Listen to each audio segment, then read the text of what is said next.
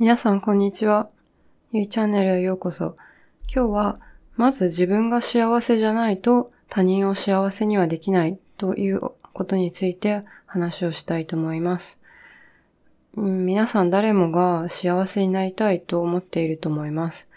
幸せになることが人生の生きる目的だと言ってもいいかもしれないです。じゃあどうやって幸せになるの？これって、その、今まで生きていて学校で教えてもらったり、親に教えてもらったりって実はあんまりしてもらってなくて、なんかそれぞれ自分が自分なりに発見したり、思ったりしていて、しかも他人ともあんまり話をしないトピックかなと思ったので、今日ちょっと話をしてみようと思います。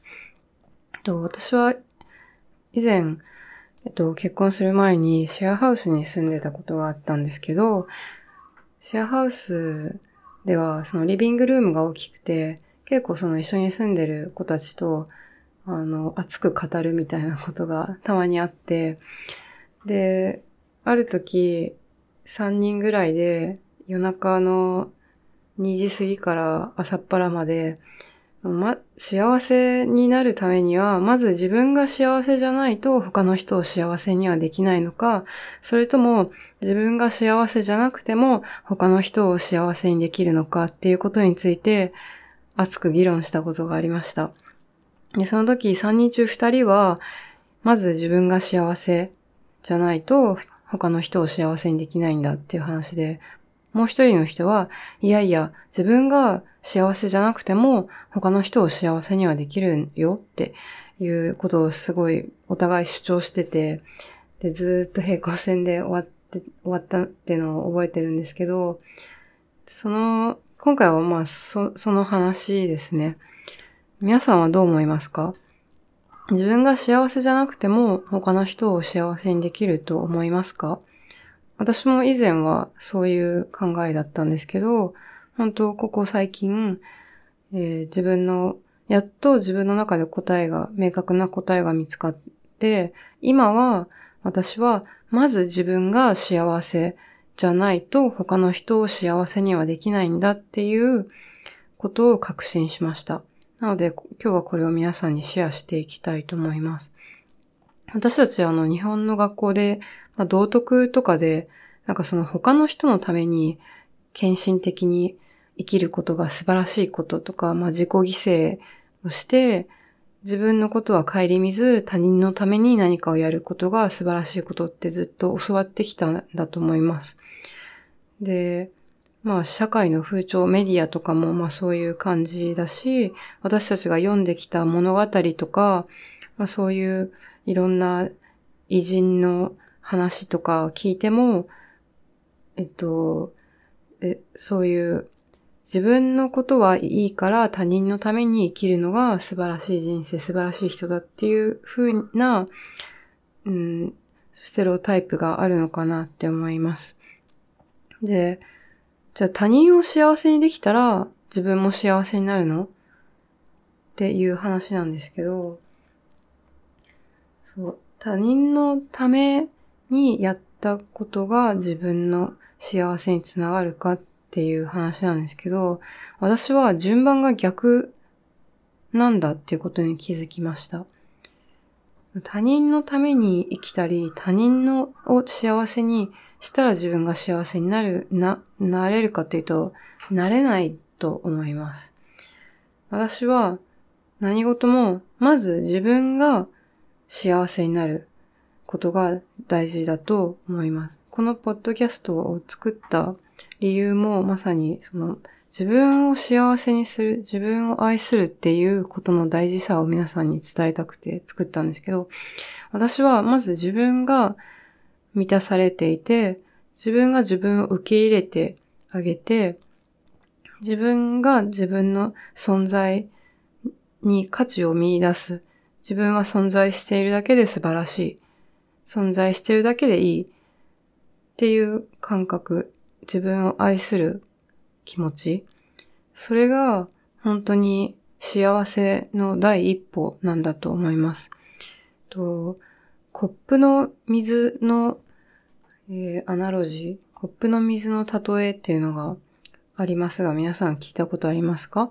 今ここにコップが一つあります。その中に水が半分ぐらい入っています。このコップは皆さんの心の状態を表しています。このコップに水、水っていうのは自分の愛情とか愛ですね。この水が半分しか入ってないと、この自分の心は半分しか満たされていないっていうことですね。でじゃあこの自分の愛をどうやって他の人にあげれるようになるかっていうと、コップの水を全部満たしてあげて、さらに溢れ出てくる。溢れ出てきた分が他人に与えられる分なんですね。だから、自分の心のコップをまず満たしてあげることが大事で、それが満ちてないのに、他の人にあげる分はないんです。で、よく私たち生きてると、まあ、一番顕著で、顕著な例で他の人のために生きるって言ったら多分子供のために生きるだと思うんですけど、まあ、それ以外にも、まあ、仕事、上司、同僚のためとか、夫のために生きる、妻のために生きる、まあ、あるいは恋人のために生きる、親のために生きる、などなどいろんな人間関係で、の中で、この人のために生きようっていう思うことはあると思うんですけど、じゃあどうやったらその人のために生きれるかって言ったら、まず自分の心が満たされて自分のコップが満杯になっていないと、他の人にあげれる水ってないんですね。なので、まず自分が満たされることが本当に大事で、これってなんか自分勝手な人だっていうふうに解釈してしまう人がいるんだと思うんですけど、私は違うと思います。自分が満たされていることと自分勝手であることは違うことだと思います。自分が満たされていて、自分を受け入れている状態でも他人にいいことをすることはできます。自分が満たされている人がみんな自分勝手なわけではないです。むしろ自分勝手な人って自分の心を満たしてあげれていない人、自分の心がすさんでいる人なんじゃないかとさえ思います。で、あとは、その、幸せ、まず自分が幸せになろうって思っても、こういう考えの人もいるんじゃないかと思います。あの、誰かに幸せにしてもらおうっていう考えの人がいるのかもしれないです。私は私を幸せにはできない。誰かに幸せにしてもらわないといけないっていう思ってる人はいるかもしれないんですけど、私は逆に自分のことを幸せにできるのは自分しかいないと思ってます。他に求めても私たちは幸せになれないんですよ。受け身で誰かに幸せにしてもらおうっていうことって実はないんだってことに気づきました。自分が自分は幸せだって決めちゃえばいいんですよ。これ本当に選択の問題です。チョイス、自分の選択で私は幸せってただ決めちゃえばいいんですよ。5秒ぐらいでできちゃいますね。でもね、この決めるっていうことをするまでに自分のこれまでの経験とか過去の記憶とかがいっぱい積もってるんで、多分かん、そう簡単に、あ、私幸せって決めるのって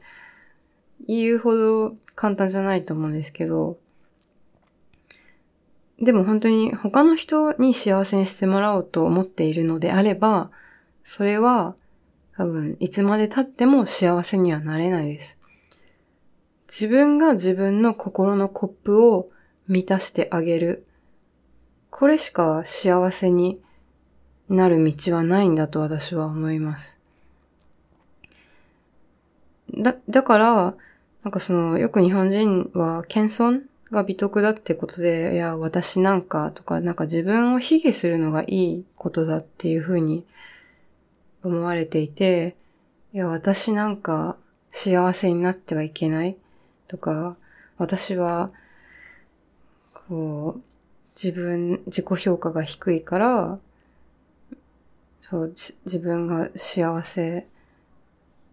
になると、こ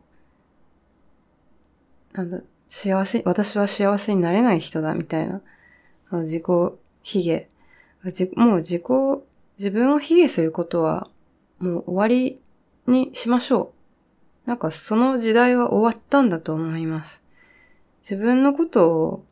認めて受け入れる時代がもう来たんだと思います。だから私なんて、私なんてまだまだとかいう思いはもう捨てて、私はここの、この世に存在してるだけで素晴らしいんだっていう思いを皆さん持ちましょう。で、そうやって自分のことを満たしてあげて、自分が自分を幸せにする。自分は幸せだっていう選択をして初めて他の人のことも幸せにできるんだと思います。他の人のために喜んで働くことができるんだと思います。心の底からですね。自分が満たされていない状態でももちろん他の人のために働くことはできるけど、そうするといつもどこかで心の中で虚しい気持ちがあるんだと思います。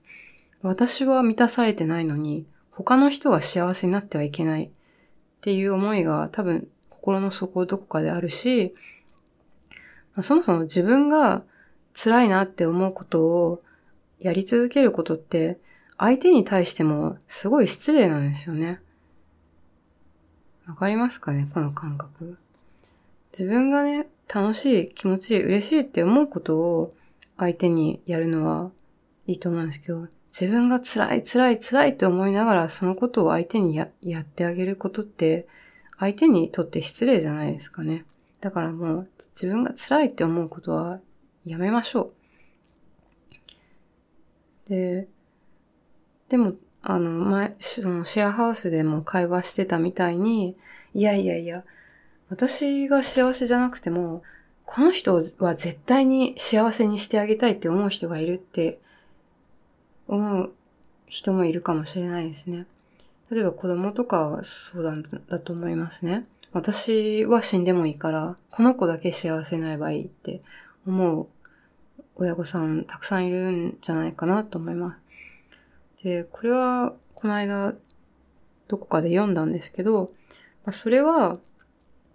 そその人があなたに対して愛をたくさん放っているから、あなたがその人に対してお返ししたいって思ってるから、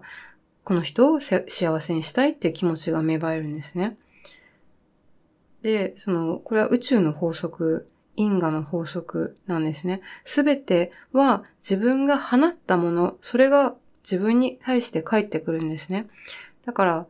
その方、自分の子供でもいいんですけど、があなたに対して無限の愛を放ってくれているから、あなたはその子をにお返ししたい、その子を幸せにしたいって思っているからなんですね。で、だからそれを自分ごとに戻って考えてみると、自分が放ったものが返ってくるってことは、もし自分がずっと自分のことが不幸な人だっていうふうに考えていた。自分を卑下していた。自分を受け入れられない。自分は存在してはいけない。っていうふうにな思いを抱いてると、それが宇宙の因果の法則としてまた自分に返ってくるんですね。そう。だから、また自分が不幸になるような出来事が自分のもとに返ってきてしまうんですよ。あれ、やっぱり私は幸せになれないっていうその無限ループの中にはまってしまうんですね。で何回も言ってるように、あなたが見ているこの世界は、あなたの心が投影された世界なんです。だからあなたの心の状態がどういう状態であるかによって、あなたはどういう世界を見るかっていうのが変わってきてしまいます。はい。そうですね。今日は、あの、まず、自分が幸せになろうっていう話をしました。私たち、自分は幸せになってはいけないっていう、もしかしたらマインドブロックがあるかもしれないです。もうそのブロックを外して、私は幸せになってもいいと自分で自分に言ってあげましょう。声に出してもいいし、心の中で唱えてもいいと思います。私は幸せになってもいい。私は幸せ。私は幸せになることを選択する。はい。で、私たち本当は、もう手、これ以上手に入れるべきものは何もないんです。むしろ、不要なものを捨てていく時代が来たんだと思います。私たちは生まれた時から完璧で、この存在していること自体が素晴らしいこと。だから、これ以上何か手に入れようとかしなくていいんです。私は私のままで、このまんまで、もう素晴らしい。もう愛されるべき存在なんだっていうことに皆さん気づいた方が本当に楽になれると思います。むしろ不要なね、プライドとかエゴとかそういうそういったしがらみ、自分を苦しめているもの、もう全部捨てちゃいましょう。トラウマとかね。で、自分を幸せにする行為っていうのは、まあそうやって頭で考えるの他にも、ちょっとでも自分が好きなことをやる時間を見つけてあげて、ヨガをしたり、瞑想をしたり、あとは何でもいいから自分の好きなことをする時間をして、自分のためだけに使う時間を持つ。これが本当に大事だと思います。やっぱりね、子育てしている親御さん、もう本当自分の時間が持てなくて、子供のためだけに24時間費やしてる方多いと思うんですけど、本当に20分でも30分でもいいから、一日の中で自分のために使う時間っていうのを作ってあげて、自分を満たす作業、これをすれば、子供のことも、なんていうか、こう無条件で愛すことができるんじゃないのかなって思います。まず自分が満たされる。そして他人を満たす。私はこの順番でみんなが幸せになれると思っています。はい。今日もご視聴いただきありがとうございました。メッセージなどいただけるととても励みになります。じゃあ今日はこれぐらいで。バイバイ。